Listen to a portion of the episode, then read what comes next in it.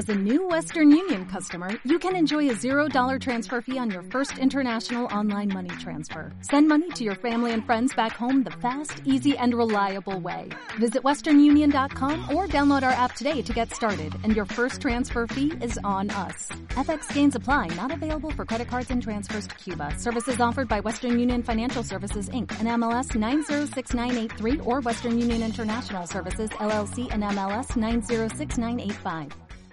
Información, opinión y buena música.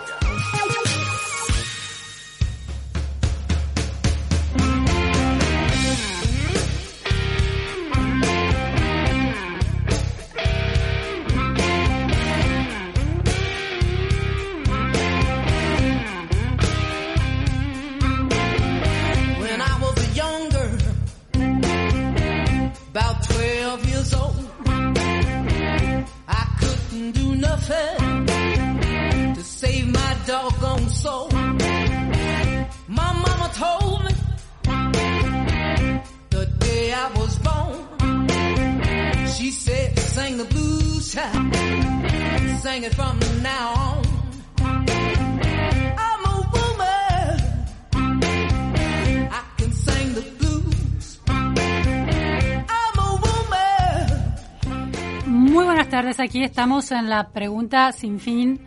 En este lunes, día nublado, no hace tanto frío, 14 grados 5 décimas de temperatura. Pasaron dos minutos de la una de la tarde. Para los que se quieran comunicar, lo pueden hacer al WhatsApp 11 21 87 1067. Nos pueden seguir en Twitter, arroba Vázquez Luciana o arroba eh, FM Millennium. Y también pueden escucharnos por la radio FM 106.7 y por streaming fmmillennium.com.ar. Bueno, un día clave en el juicio oral por la causa vialidad que tiene a la vicepresidenta de la Nación, Cristina Fernández de Kirchner, en el banquillo de los acusados. Los fiscales Diego Luciani y, Sergio Mola están poniéndole el broche de oro a sus alegatos acusatorios y va a llegar hoy el pedido, la decisión de los fiscales, eh, su voluntad de condenar a la vicepresidenta. Está avanzando ese alegato. A ver, escuchamos algunas de las palabras que se escuchan en allí. A ver. Ah, justo está tomando agua el fiscal. A ver. El equipo de la Fiscalía analizó, lo hemos analizado, el equipo de trabajo de esta Fiscalía, de manera profusa a este sistema. También lo cotejamos con otras fuentes de información que habían sido oportunamente, oportunamente incorporadas a este debate, al juicio. Y en esa labor fuimos advirtiendo algunas circunstancias que nos conducen a ponderarlo simplemente, simplemente como una fuente de información que no resulta, por otra parte, señores jueces, 100% confiable. El sistema SIGO que hemos visto no es un sistema 100% confiable. Hemos detectado inconsistencias groseras, información incompleta y también algunas contradicciones con otras fuentes incorporadas como prueba a este juicio. No obstante ello, no obstante ello, con estas prevenciones hemos tomado sus datos porque es la fuente de indagación natural. Podemos decir que este es el lugar donde uno va a buscar directamente cuando en cuanto hace a los pagos que se realizaron en las licitaciones que son objeto de esta causa, o sea, cuando buscamos los pagos que se hicieron a las empresas de BAES, Bueno, allí escuchamos al fiscal Sergio Mola que está detallando los las, eh, fundamentos de lo que se supone va a ser un pedido de cárcel para la vicepresidenta y de inhabilitación perpetua para ejercer cualquier función pública. Se conoció también en estas horas un tuit de la vicepresidenta en el que pide que sea ser escuchada mañana para ampliar su indagatoria y una también desde las últimas horas de ayer y en lo que va de las horas de la mañana, una fuerte reacción del oficialismo desde el canciller Santiago Cafiero, que habló directamente de persecución, Julio Vitovelo, que desestima algunas argumentaciones, dice que no hay prueba para esa persecución política, lo llama, no existe ningún decreto, decisión administrativa u otra disposición firmada por Cristina Kirchner. Ese es uno de los ejes de la defensa de la vicepresidenta. Esto lo dijo Julio Vitovelo en un tuit. También, eh, les decía Santiago Cafiero, quieren proscribir a Cristina Kirchner. La extrema derecha en América Latina es antidemocrático, haciendo una lectura geopolítica. Lo hicieron con Perón y recientemente con líderes populares como Evo Morales y Lula. Pero nuestros pueblos son justos, no abandonan a quienes se la juegan por ello. Bueno, así insistencia en la idea de una persecución política, no de eh, una sustanciación de un juicio justo, sino un juicio de acuerdo con la mirada del oficialismo viciado por él la, este, la política. Eh, este es un tema clave y es un tema que divide aguas. Hay una sociedad que eh, ve con estupor el grado de sistematicidad de una estructura corrupta que el juicio, el caso Vialidad está, y el juicio oral que se lleva adelante está desentrañando.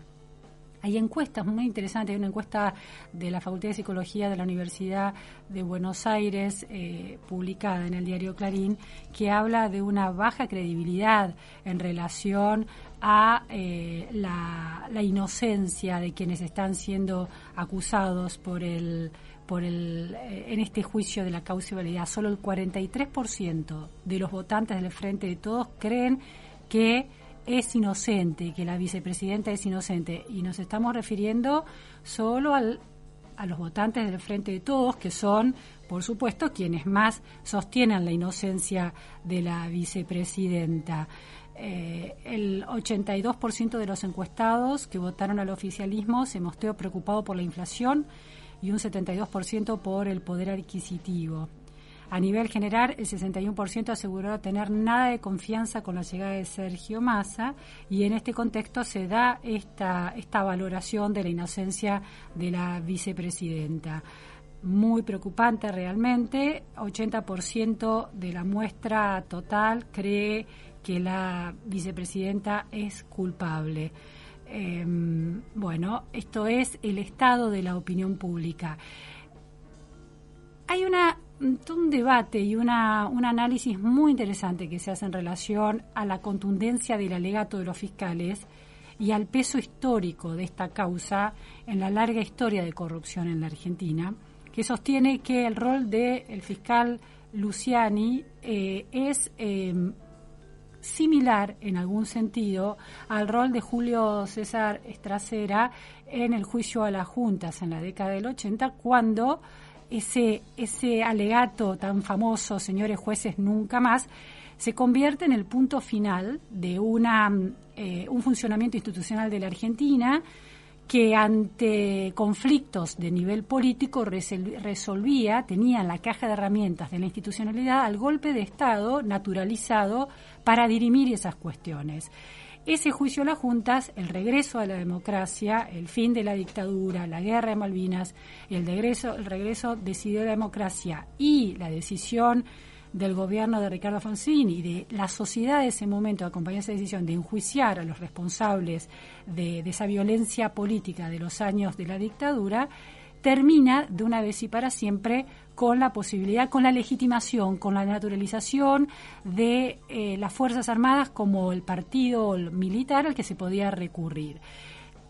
Hay quienes ven en este alegato y en este juicio a la causa realidad también una instancia definitiva del fin de un modo de hacer política que tiene a la corrupción como un plan sistemático, ¿no? Se hablaba de plan sistemático, de violación de los derechos humanos en la dictadura. Bueno, lo que desentraña, lo que está en el fondo del alegato de, de los fiscales, Mole Luciani, es que hubo un plan sistemático de la política kirchnerista para cooptar el Estado y apropiarse del Estado.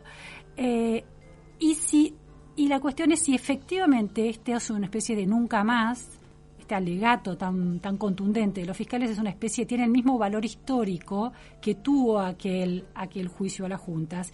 Si efectivamente de aquí para adelante la sociedad argentina no vota más eh, partidos políticos y dirigentes políticos, funcionarios que eh, han estado implicados en causas y juzgados y condenados en causas de corrupción.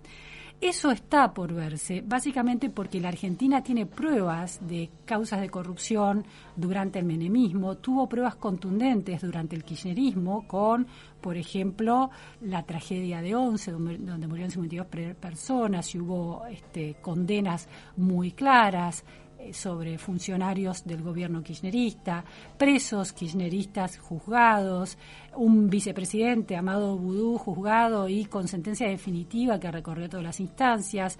Vimos a Julio López tirar un bolso con nueve millones de dólares y con un fusil eh, ocultando pruebas. Vimos la rosadita, cómo se contaban billetes. Aprendimos con nuestros propios ojos que los billetes se pesan cuando ya son demasiados para contar.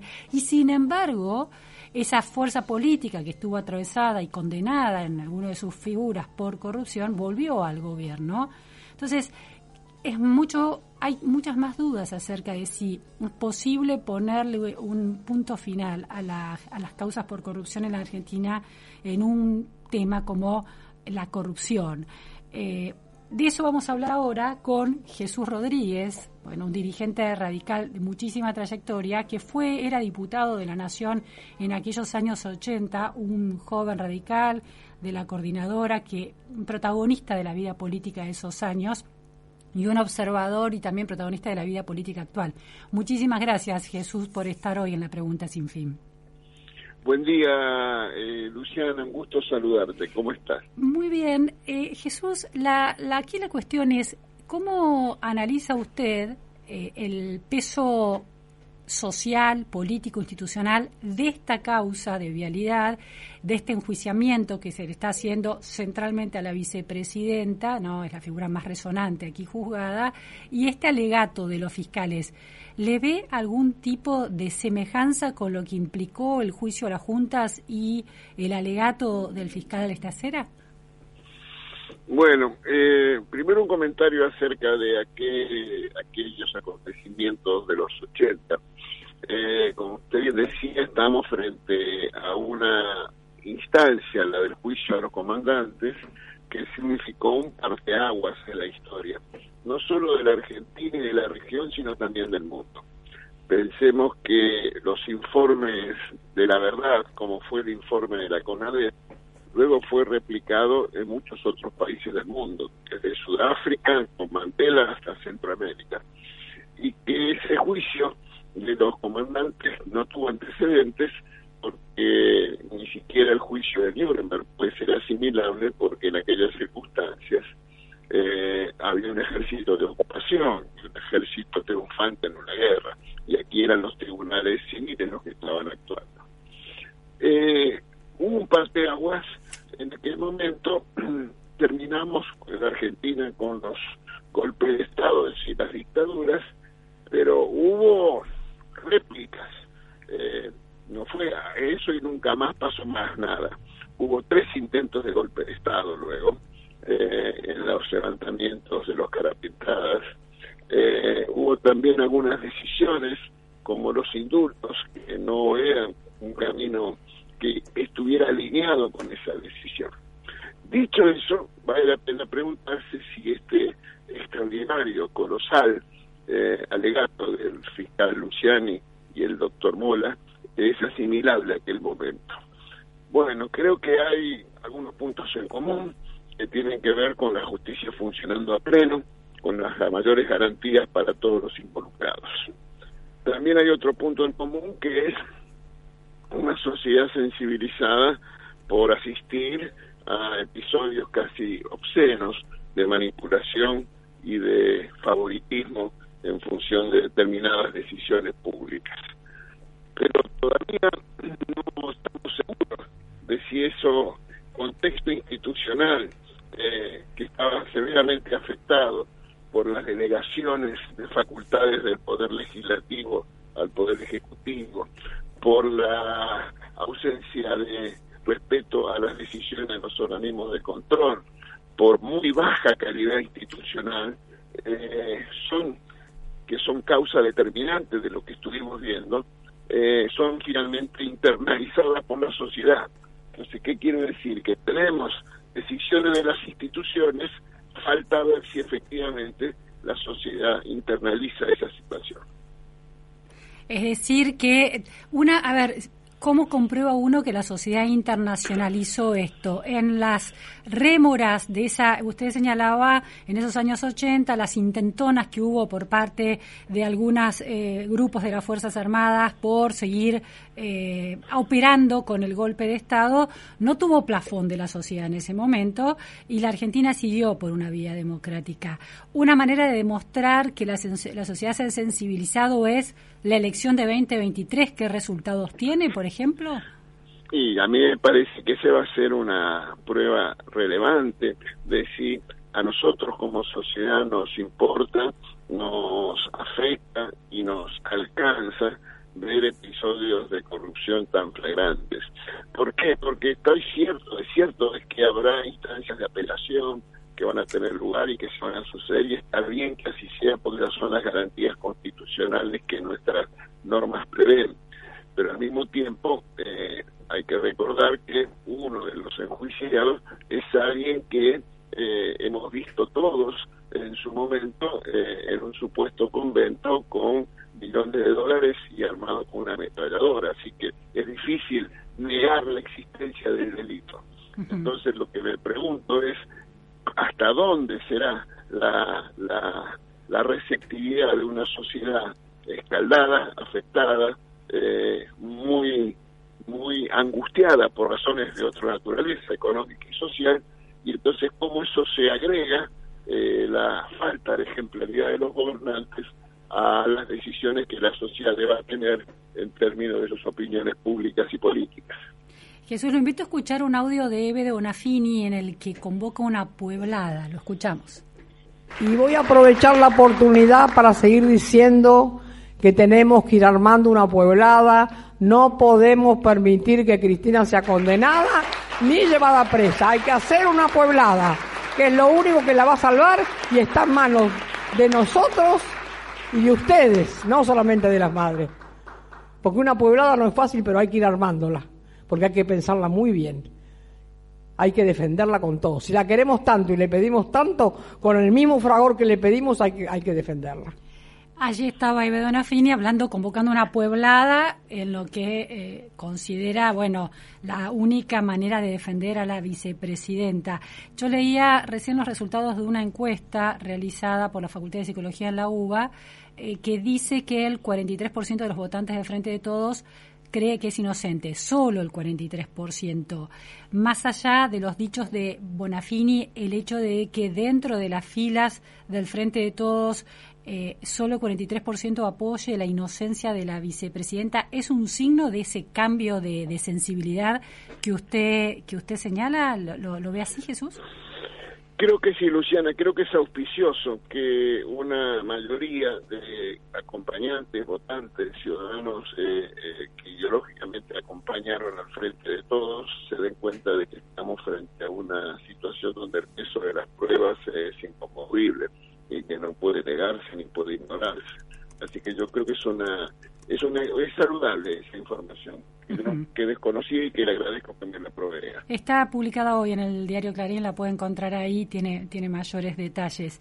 Em, ahora, si la... Si, acá hay algo muy dilemático, ¿no? Si las elecciones se vuelven el termómetro de un cambio de época, ¿qué pasa si, si sucede lo contrario, no?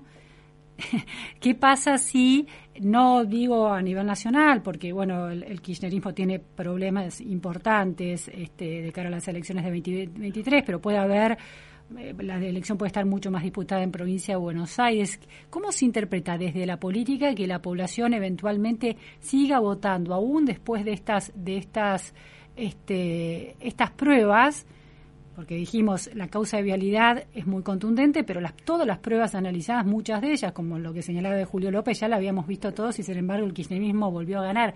¿Cómo, ¿Cómo ve un político las chances que tiene una sociedad de modificarse si ni siquiera con estas pruebas tan contundentes alcanza? Bueno, yo ahí diría que hay una responsabilidad también de los actores políticos, porque ahora las están funcionando a pleno y sin ningún tipo de restricción ni limitación, y eso es una buena noticia. Eh, ¿Y por qué señalo los actores políticos? Estoy pensando en la oposición. Porque la política, y acá permítame recordar al doctor Alfonsín, decía que la política también es docencia. Entonces es responsabilidad fundamental de los actores políticos eh, desarrollar una acción que sea capaz de transmitir,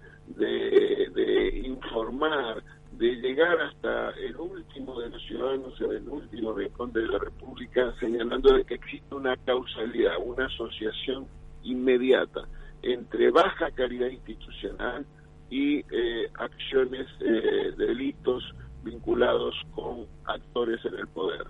Si hay ausencia de controles, si falta la rendición de cuentas, si no se respetan las instituciones, eso abre puertas a la discrecionalidad. Y la discrecionalidad permite la arbitrariedad, la arbitrariedad lleva al favoritismo, el favoritismo genera eh, irregularidades y potenciales delitos. y eso tiene consecuencias también, no solo en la conducta de los funcionarios, sino también en la, eh, los resultados económicos y sociales, existe una directa asociación entre la calidad de las instituciones y los resultados económicos y sociales. Y no hay que mirar lejos, miremos Uruguay. Eh, en Uruguay hay calidad institucional, hay ejemplaridad eh, excepcional de parte de los actores políticos, hay una cultura del acuerdo y del diálogo entre los actores, hay una ley, y eso tiene consecuencias sin duda en las condiciones de vida de los de los de los ciudadanos. Y eso al mismo tiempo Uruguay permite descalificar esa idea absurda ridícula de la persecución a los a los que piensan tienen un pensamiento entre comillas progresista porque el presidente Mujica y el presidente Tabaré Vázquez reivindican una cultura de izquierda y a ninguno se le ocurrió en Uruguay señalar una inconducta de parte de ellos. Así que no tiene que ver con la ideología, tiene que ver con la conducta de los funcionarios. Eh, y eso me parece que es el punto de señalar. eh, Jesús, usted es auditor general de la Nación. ¿Cómo ve en estos años de eh, transcurridos del gobierno del presidente Alberto Fernández y la vicepresidenta Cristina Kirchner eh, la bueno la marcha de las decisiones políticas? ¿Hay hechos que empiezan a despertar preocupación? Bueno, aquí hay, eh, para empezar, un desequilibrio institucional manifiesto. De hecho, me gustaría señalar solo un indicador. El año pasado hubo más decretos de contenido legislativo que leyes sancionadas en el Congreso de la Nación. Y eso es el resultado de la delegación de facultades que aún antes de la pandemia, el Congreso, por voto de la mayoría oficialista, le cedió al Poder Administrador delegación de facultades que le permite hacer un bypass al funcionamiento del Congreso. Debilidad institucional que se refuerza con no tener presupuesto. Hoy en Argentina no hay presupuesto. El Congreso rechazó el presupuesto del Poder Administrador en una votación que incluyó a los propios representantes del oficialismo. Eh, los organismos de control eh, han sido severamente afectados. Pensemos solamente que las entidades de regulación de energía eléctrica o del gas han sido intervenidas sin justificación. Y eso explica, entre otras cosas, los problemas que están viviéndose en materia tarifaria. Eh, y los avances sobre la justicia, las decisiones de cooptación de organismos como eh, que dejaron de atender sus responsabilidades. Eh, entonces, ese entorno eh, de ausencia de control, de baja calidad institucional, de defectos en el funcionamiento del orden republicano, sin duda que abren una, una puerta a, la, a las discrecionalidades y a las arbitrariedades, y eso siempre, siempre genera condiciones de facilidades para hechos, hechos de corrupción. ¿Y han detectado algún hecho, algún, alguna decisión en la que ya pueda sospecharse de corrupción? ¿Están planteando la posibilidad de acudir a la justicia? ¿Hay algo de eso, Jesús? Bueno, usted debe recordar como yo aquel episodio del Ministerio de Desarrollo Social donde funcionarios destacados del mismo fueron desplazados Sí. derivados de compras que llevaron adelante eh, de manera irregular. En la Y pandemia, hay- eso claro. En la pandemia. Así que esa es la confesión de parte, relevo de prueba, diría un, un abogado en relación a esos temas.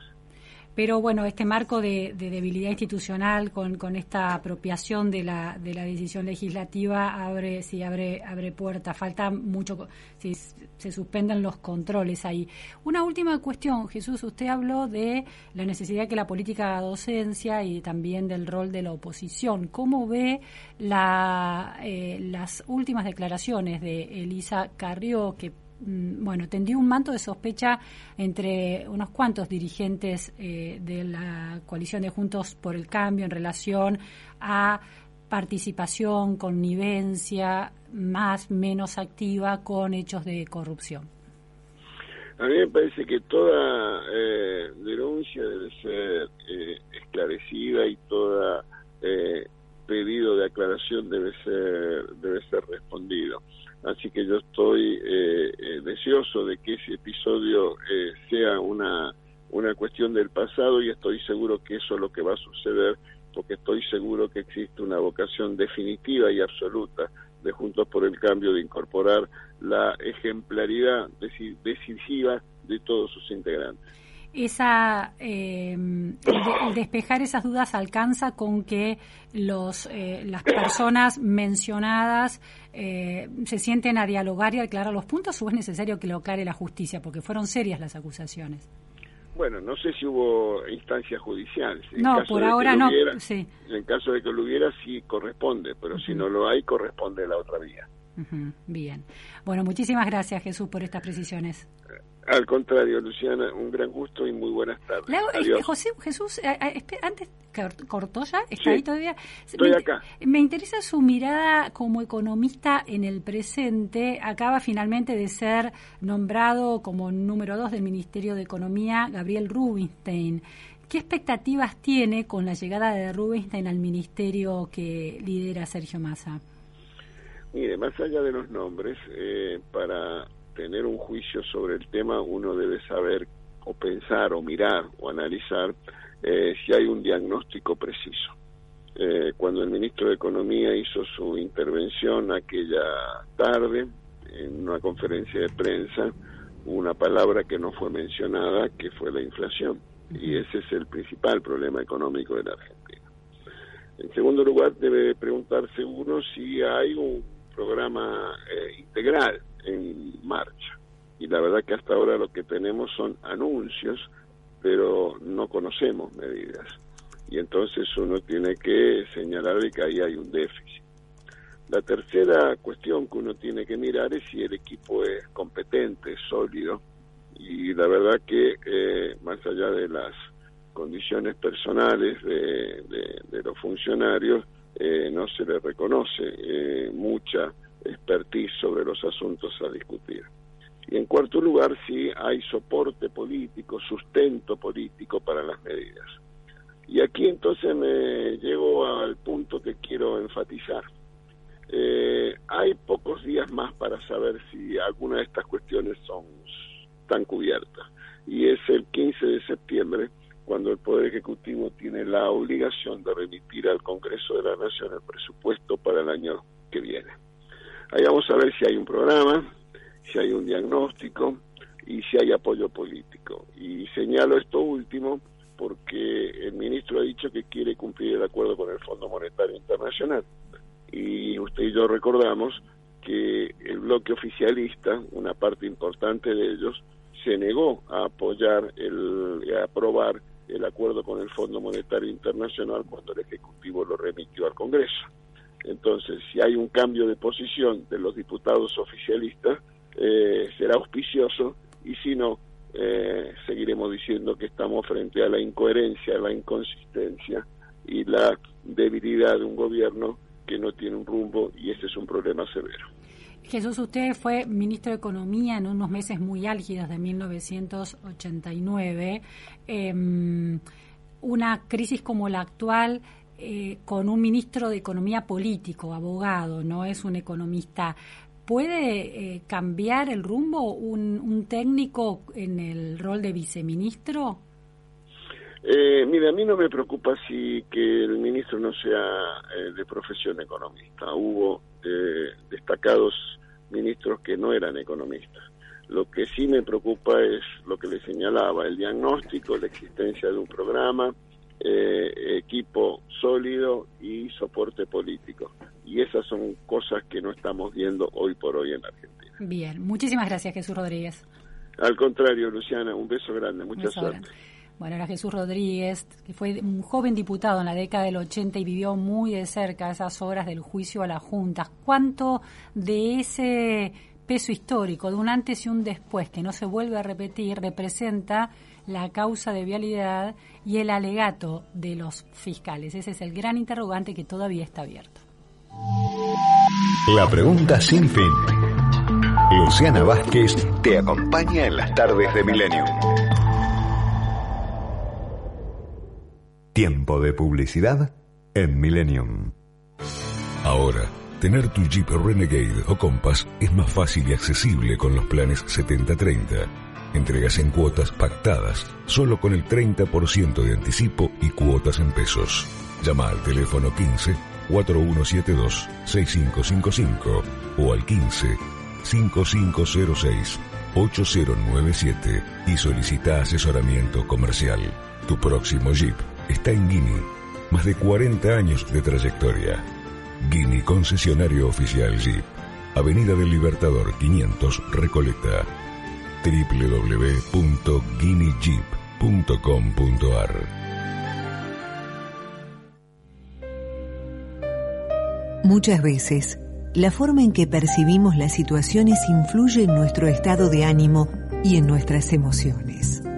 La terapia cognitiva es una terapia resolutiva, breve y eficaz. Tratamientos para depresiones, trastornos de pánico, ansiedad, disfunciones y terapias de pareja. Licenciada Claudia Pesaño, Supervisor Internacional del Albert Ellis Institute, dependiente de la Universidad de Nueva York.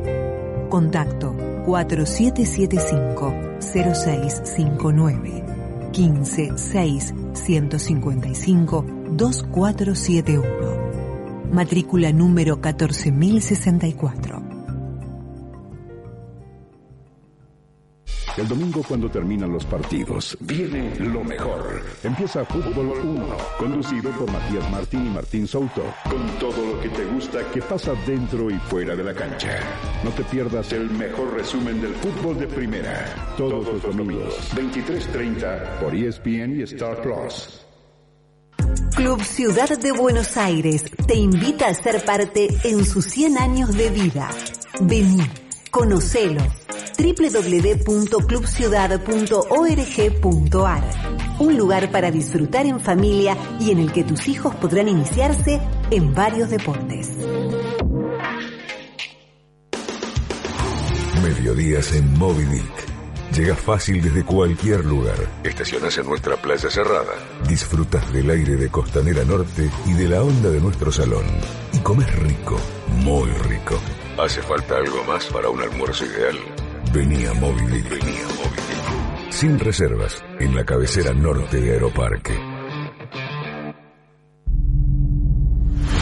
Rompe el silencio. Si vos o alguien que conoces está atravesando una situación de violencia de género, llama gratis al 144. Conoce más en buenosaires.gov.ar barra rompe el silencio. Buenos Aires Ciudad. Fin de espacio publicitario. Desde la ciudad de Buenos Aires, en el 106, 7, 106, 7, transmite Millennium. Entre la realidad y el deseo. Tastes like strawberries on a summer evening. And it sounds just like a song. I want more berries and that summer feeling. It's so wonderful and warm. Breathe me in, breathe me out.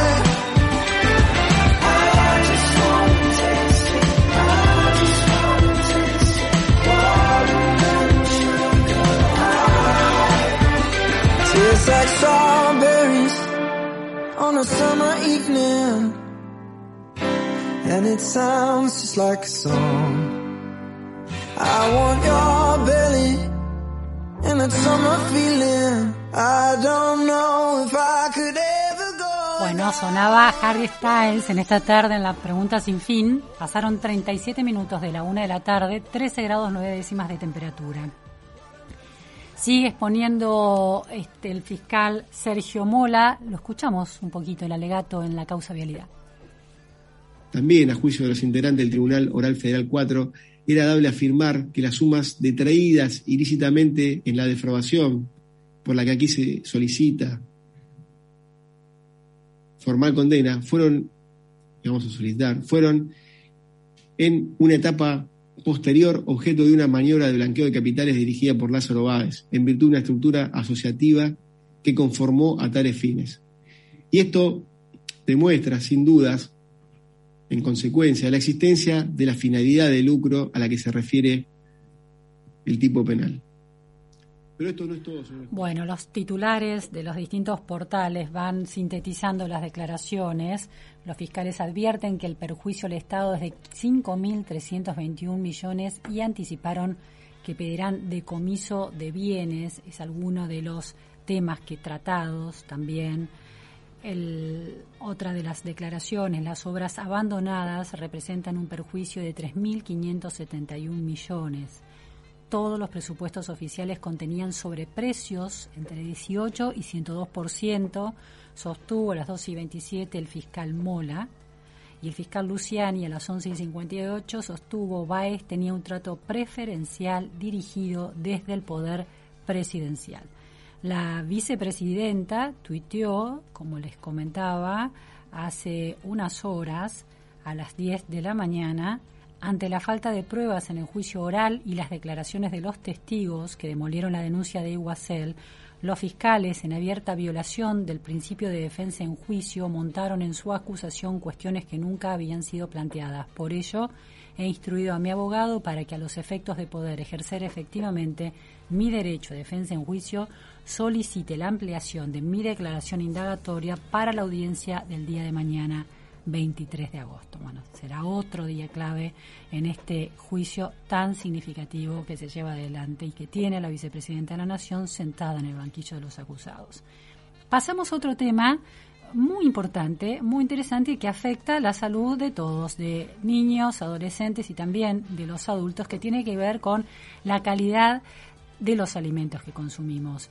Se implementó, se puso en marcha finalmente la ley de etiquetado frontal. A partir de ahora deberían empezar a verse alimentos en las góndolas con los octógonos, marcando el exceso de azúcares, exceso de grasas totales, exceso en grasas saturadas, exceso en calorías y exceso en sodio y deberían ir desapareciendo los dibujos infantiles o las figuras populares de los envases de estos eh, alimentos que producen consecuencias en la salud.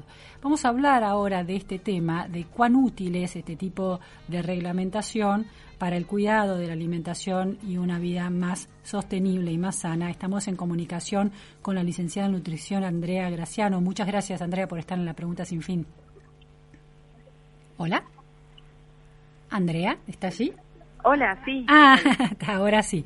Andrea. Eh, tenía un problema con el sonido, pero ya lo pude solucionar. Perfecto. Muchas gracias. Andrea es docente e investigadora de la Universidad de Buenos Aires. Andrea, eh, ¿cuán, ¿cuán útil es la presencia de este tipo de señalética en los alimentos para contener la epidemia de obesidad y de otros problemas como diabetes y otras enfermedades en la Argentina y bueno y en las sociedades en general.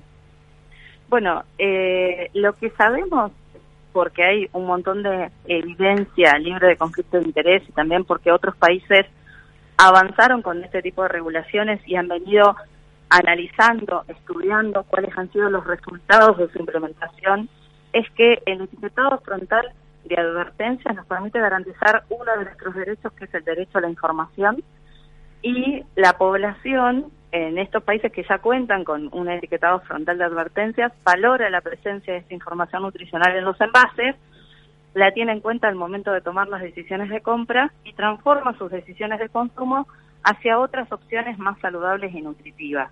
Ahora bien, la obesidad y la malnutrición por exceso en general es una problemática compleja, multicausal, atravesada por múltiples dimensiones, con lo cual el etiquetado frontal es un elemento que contribuye al abordaje de esta problemática, aunque obviamente no es lo único que necesitamos para poder comenzar a revertir este problema. O sea, sí, lo que podemos decir es que son elementos que contribuyen a la transformación de los patrones alimentarios, que lo que sabemos es que lo que ha venido sucediendo en Argentina y en particular en toda América Latina es que lo que vienen ganando lugar en nuestras mesas son precisamente estos productos ultraprocesados que son alimentos y bebidas envasados que tienen exceso en estos nutrientes críticos y en particular grasas, azúcares y sodio que tienen un efecto negativo en nuestra salud y podemos decir que son el gran motor de esta epidemia de malnutrición por exceso. Entonces,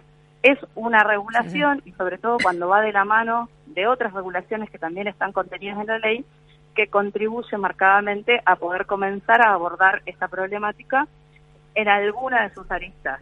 Andrea, eh, ¿hay eh, algún estudio de estos que mencionás que haya demostrado que, por ejemplo, a partir de la implementación de, un, del etiquetado frontal en algún país se haya disminuido el consumo, por ejemplo, de gaseosas? Sí, lo que se ha visto es que precisamente donde es más efectivo el etiquetado frontal es en los productos falsamente percibidos como saludables. Esos productos que se compran eh, con la intención de eh, nutrirnos, ¿no? Porque digo, todo el mundo sabe que una gaseosa tiene exceso en azúcares y en general no es que la compramos para nutrirnos. El problema es cuando elegimos en su lugar, por ejemplo, un jugo de frutas comercial creyendo que lo que estamos consumiendo o lo que le estamos dando a, a niños y niñas es fruta, ¿sí? Y en realidad muchas de esas opciones comerciales lo que son es un agua azucarada y con aditivos alimentarios, ¿no? Entonces, eh, ahí es donde está la cuestión, ¿no? Lo que los estudios muestran es que donde más descendió es precisamente productos como, por ejemplo, cereales para desayuno. Barritas de eh, cereales también, que se supone que son dietéticas y nutritivas, claro.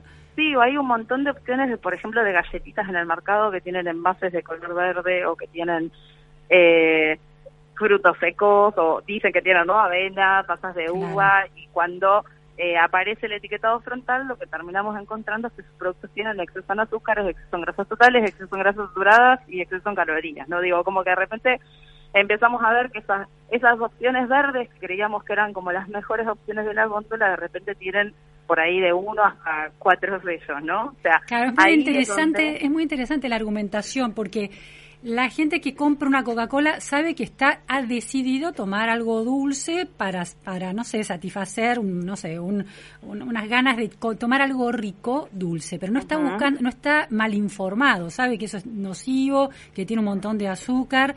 Pero en ese momento decide bueno me voy a dar un gusto. Y este gusto tiene un montón de implicancias. Ahora cuando iban en busca de jugos o barras de cereales o galletitas que tenían etiqueta verde, estaban mal informados. Pensaban estar consumiendo sano y no para darse un gusto y en realidad la falta de la información del etiquetado, por ejemplo, los, los eh, incentivaba a consumir un elemento equivocado en términos informacionales. Por eso esta cuestión del derecho a la información que señalabas antes, ¿no? Lo más complejo es que la información nutricional es obligatorio en nuestro país y hay tablas de información nutricional y listas de ingredientes que aparecen en los envases, pero es una información que aparece y que resulta casi encriptada, podríamos decir, porque en general está en letras muy pequeñas, puede estar en el torso de los envases. tengo que ponerme anteojos y, ni siquiera la veo con anteojos. Bueno, y aparte que suele ser muy difícil de comprender y datos como por ejemplo la encuesta nacional de nutrición y salud que hizo el Ministerio de Salud de la Nación encontró que solamente el 26% de la población lee esa información mm. nutricional y menos de la mitad lo entiende, ¿no? Entonces, tenemos esta dificultad, que la información nutricional está, pero es incomprensible, y que también en los envases, y sobre todo en el frente de los envases, aparecen un montón de otros elementos que lo que hacen es incidir en nuestras decisiones de compra, ¿no? Porque precisamente lo que transforman es las representaciones, las ideas que tenemos respecto a los productos, ¿no? y, eh, por ejemplo, el color verde que lo asociamos con algo saludable. Claro. Si vemos el logo de una sociedad científica, decimos, bueno, pero esto lo recomienda tal eh, sociedad que está re- relacionada a la nutrición o a la cardiología, a la salud, ¿no? O, o una entidad deportiva, o por ahí vemos que en, en los envases aparecen eh, personajes animados o, O también, eh, Andrea, te- algunos Andrea, también está esta etiqueta de libre, una galletita libre de gluten, pero no libre de azúcar y de grasa, ¿no? La idea de libre de Y gluten mucho- induce a pasa- que, ah, es muy sano esto. Sí, o pasa, por ejemplo, que dice 0% grasas trans y eso muchas veces hace pensar que el producto no tiene grasas y eso y que es saludable y por ahí no tiene grasas trans, pero tiene otro tipo de grasas que también son malas para la salud o eh, digo, hay un montón de otra información nutricional complementaria, por ejemplo, que el producto y volvemos si querés a los jugos comerciales, ¿no? Tiene vitamina C o a veces vemos en las galletitas que dice tiene omega 3 o vemos que dice rico en fibras, o sea, hay un montón de información nutricional complementaria y lo bueno es que nuestra ley no solamente que lo que empieza a ser obligatorio a partir de ahora del 20 de agosto y que se va a ir implementando de manera gradual, es que por un lado van a estar la obligatoriedad de que nos adviertan cuando un producto tiene exceso a nutrientes críticos, pero tampoco se van a poder usar, digo, además de que es obligatorio eso, la industria no va a poder utilizar estos ganchos comerciales en esos productos que tienen exceso a nutrientes críticos. O sea, la ley lo que prevé, se habla de ley de etiquetado frontal, pero en realidad es una ley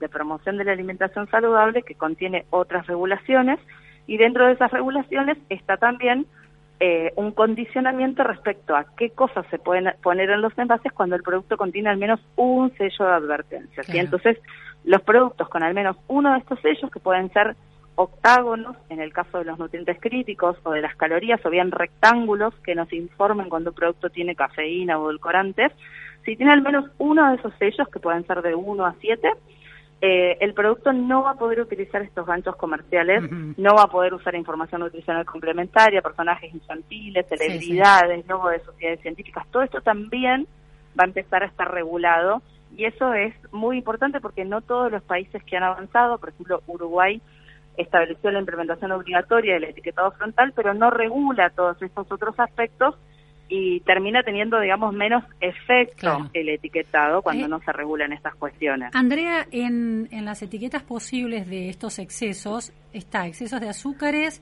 de, en grasas totales, en grasas saturadas, en calorías y en sodio. No hay uno, Sí. uno que diga exceso en grasas trans, que es una grasa artificial y es una de las más dañinas que hay para el tema cardíaco. ¿Por qué no? Bueno, nuestro país eh, ha sido pionero en la regulación de las grasas trans. Argentina viene trabajando desde hace muchos años, eh, fue uno de los primeros países del mundo en avanzar con una regulación de las grasas trans. Eh, ¿Qué, pero indica- qué dice esa regulación?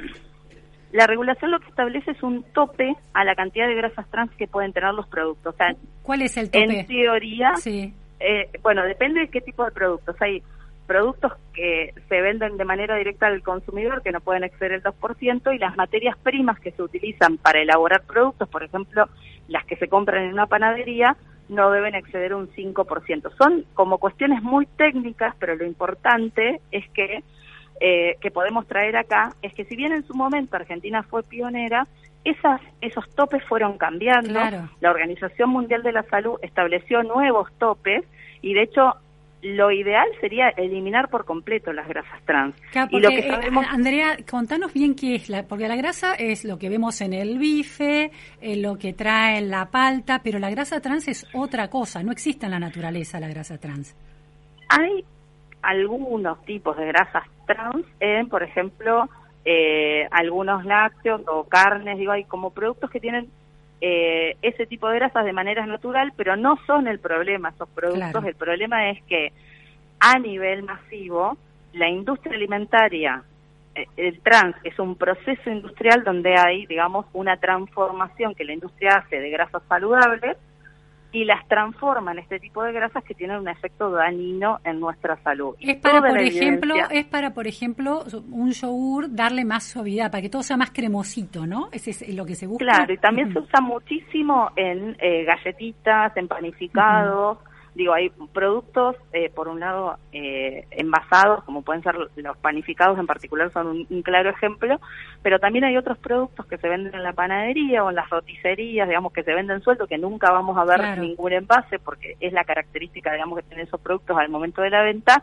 y ahí es donde está el principal problema, porque en general muchos de, de esos lugares, digamos, como por ejemplo las panaderías, compran materia prima al por mayor, y estudios recientes que han hecho distintas organizaciones de la sociedad civil han encontrado que están muy por encima del tope. O sea, en general esos estudios son muy costosos. Entonces, eh, si bien el Estado, digamos, tiene la obligación de monitorear, hay muy poquita cantidad de productos a los que se les hace el estudio, este análisis químico.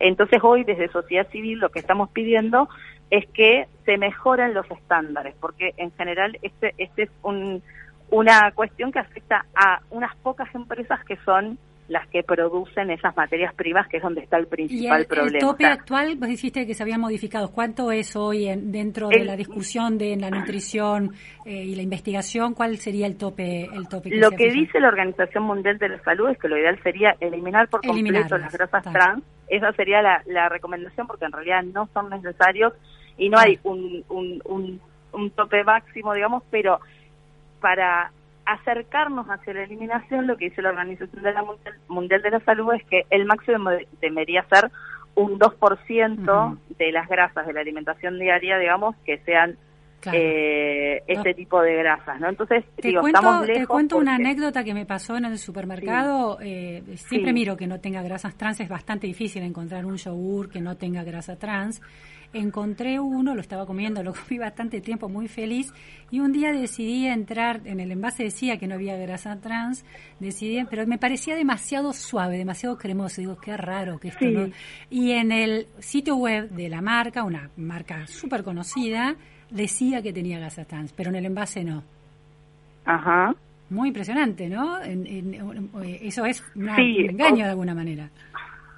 Sí, sí, o sea, lo que tiene también es que es bastante eh, complejo, digamos, en general, el etiquetado, o sea, el etiquetado se ha transformado en la principal herramienta de comunicación que utiliza quien produce eh, esos productos comestibles y bebibles y quien los consume finalmente. Y precisamente como mucha de la información termina resultando engañosa porque termina afectando digamos, eh, incidiendo, o sea, son herramientas que utiliza la industria para vender, o sea, termina incidiendo en nuestras decisiones de compra, es clave, o sea, y dedican mucho dinero y mucho tiempo en cómo se diseñan esos envases, ¿no? Entonces, por eso es clave avanzar con regulaciones que precisamente pongan el foco en nuestro derecho, en nuestro derecho como consumidores, a poder tener una información clara que nos permita tomar decisiones de compra de manera informada. Y avances como el etiquetado frontal precisamente permiten eso, ¿no? O sea, que en cuestión de segundos podamos identificar rápidamente eso en las góndolas, ¿no? Una última pregunta que no tiene que ver con el etiquetado frontal y de alguna manera eh, suma otro dilema, que es el etiquetado frontal pone en algunos alimentos excesos de azúcares. Sabemos por toda la investigación que avanza y el impacto que tiene, con la posibilidad de tener imágenes más claras de, del impacto que tiene en inflamación celular, por ejemplo, cierto tipo de alimentación, que los azúcares, inclusive los azúcares naturales de las frutas, pueden producir efectos eh, comidos en exceso, esos azúcares naturales también pueden tener efectos negativos sobre la salud. ¿Cómo manejar el tema entonces de el consumo de frutas, el exceso de azúcares por las frutas que natural parece sano y sin embargo en exceso también es malo? ¿Cómo manejarlo en términos de información pública? Sí, o sea, lo que lo primero que es importante, digamos, poner sobre la mesa es que en general en nuestro país consumimos el triple de las cantidades de azúcares respecto a las cantidades máximas recomendadas, pero lo más grave de todo eso es que dos tercios de los azúcares que consumimos diariamente están ocultos, o sea, están en productos que desconocemos que tienen azúcar, ¿no? O sea, el problema no terminan siendo las frutas, no terminan siendo los alimentos que naturales y mínimamente procesados que contienen fruta naturalmente, porque una fruta tiene azúcares, pero también tiene fibra, tiene un montón de eh, otras sustancias que tienen efectos benéficos a nuestra salud.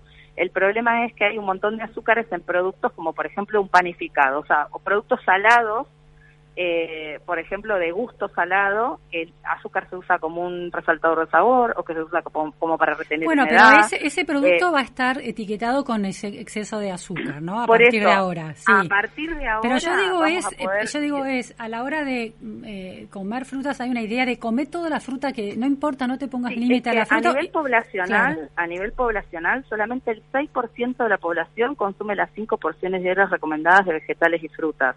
A nivel poblacional no hay un problema. El, problema con las frutas es que la gente consume menos de lo recomendado. El consumo eh, no es diario, sino que a nivel poblacional eh, estamos como país, Argentina, eh, dentro de, los países con consumos mundiales más bajos de frutas y verduras. Si los problemas de obesidad no vienen o de deterioro cognitivo. la gente come mucha fruta, no, no pasan por ahí. Pasa porque se consumen muchos ultraprocesados y porque hay muchos ultraprocesados que compramos que ni siquiera sabemos que tienen eh, azúcares. Eh, porque de hecho el azúcar se presenta bajo 50 denominaciones diferentes y uno de los azúcares más utilizados porque es muy económico y por los eh, por, por la utilización industrial es el jarabe de maíz de alta fructosa eh, que muchas veces aparece como una sigla JNAF y ni siquiera sabemos cuando miramos los ingredientes que eso es un azúcar. Entonces el problema claramente en nuestro país pasa por ahí por todos estos azúcares ocultos y no por las frutas que ojalá comiéramos más. Bien, clarísimo. Muchísimas gracias, eh, Andrea. Bueno, gracias, gracias por el llamado y por la posibilidad de seguir hablando de estas temáticas tan importantes a nivel de salud pública. Sin duda. Bueno, era Andrea Graciano, licenciada en nutrición, docente, investigadora de la UBA, etiquetado frontal, información, decidir con los datos sobre la mesa qué comer, para saber cuándo darse un gusto, cuántas veces uno se está dando un gusto y cuándo y cómo comprar comida mucho más saludable. Hemos llegado al final de la pregunta sin fin en este lunes gris. En la operación técnica estuvo Alejandra Lescarboura y en redes sociales el gran dúo de Melanie Amato y Juan Sebastián Correa. Hasta mañana. Gracias, no se vayan porque sigue Maxi Palma con Millennium Te Acompaña. Gracias.